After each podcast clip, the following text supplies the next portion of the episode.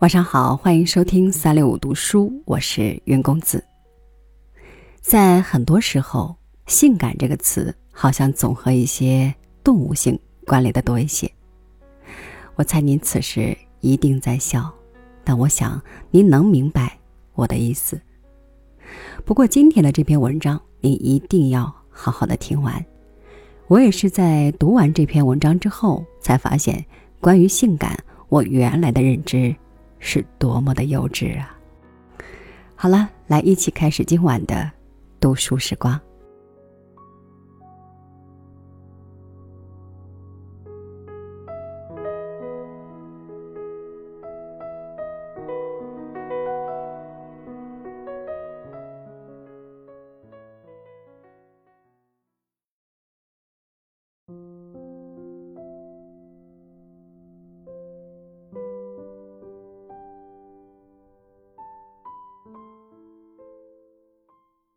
女友是经济学家，一天拉拉杂杂的聊天不知怎的就扯到性感上来了。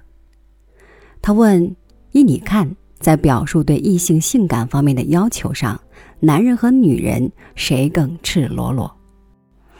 我一时间没听明白，说从哪些方面看呢？女友说：“就从征婚广告上看吧，这是现代人对性感要求的。”最好标本。我说，那可能是男性。你没看到满世界花红柳绿的刊物封面都是美女当家，基本是为了满足男性的审美欲望。女友说，错了。我看女性在要求男性性感方面一点儿也不含蓄，比如征婚广告。女性全都很明确的标出要求男性的身高，身高这个东西就是性感标志。在畜牧和农耕社会之时，包括前工业社会，一个男人的身高是非常重要的，因为追赶猎物、捕获敌方，包括应对情敌，身高都是举足轻重的砝码。一个女人找到一个高大的男人。自己和后代的生存与安全就有了比较稳固的保障。相比之下，男人还要克制一些，甚至可以说明智一些。他们在征婚广告上并没有写出要求女性的三围是多少，更多的是提出希望所征女性贤淑温柔。这是后天的品德，而不是先天所赐。当然，你可以说贤淑也是性感。如果说性感也分档次的话，我看这是较高层次的性感指标。我笑起来说：“那按你这套逻辑，其实要求男子的身高是一种过了时的性感。”女友正色道：“是啊，就是在原始社会，身高也不一定能够保证必定胜出。”矮个子只要智谋超群，也一样能遗传自己的基因，这也就是矮个子至今连绵不绝的原因。女人把持着身高这点不放，是思维上的懒惰，把事物简单化了。简单的现代化还有一种表现，就是把财富当成了性感。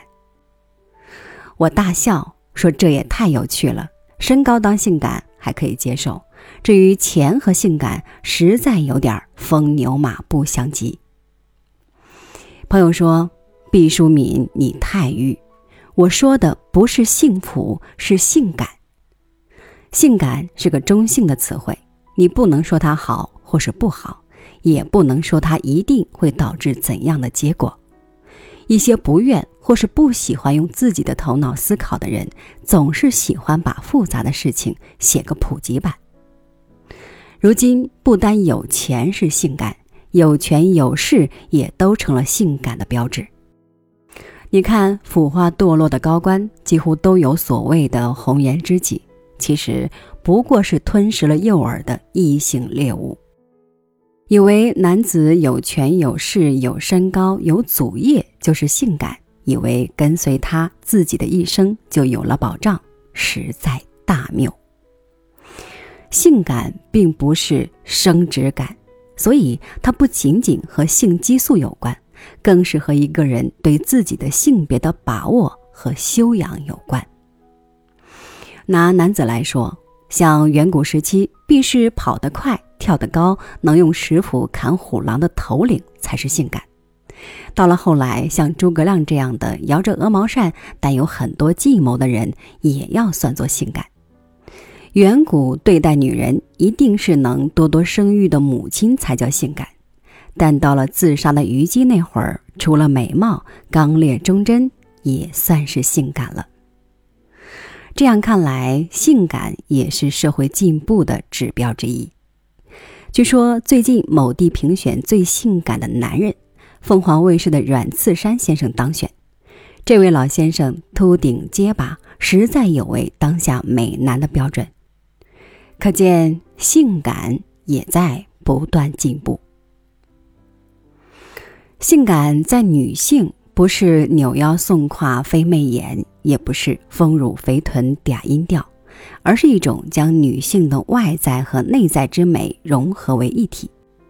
不单要男性觉得这是异性独到的巧夺天工，更要让女性也觉得这是本性姹紫嫣红的骄傲。性感在男性，不是虎背熊腰蛮力气，也不是高官厚爵金满地，而是将男性的外在和内在之美也融合的天衣无缝。不但让女性觉得这是异性独到的万千气象，更要让男性也觉得这是自己奋斗和仰望的范本。我说，听你这样一讲，我等便都是一点儿也不性感的凡人了。朋友说：“你以为性感像如今绿化的美国冷草坪一样遍地都是吗？性感其实是一种稀缺资源。”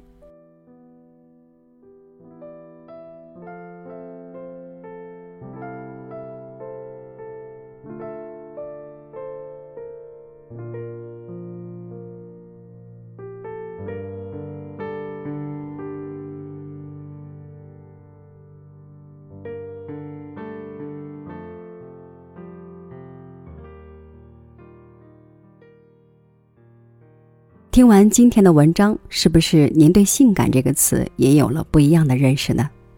那就让我们从现在开始去发现生活中那些真正性感的人，同时也让自己成为一个真正性感的人吧。好了，感谢您收听我的分享，我是云公子，咱们下期节目再见。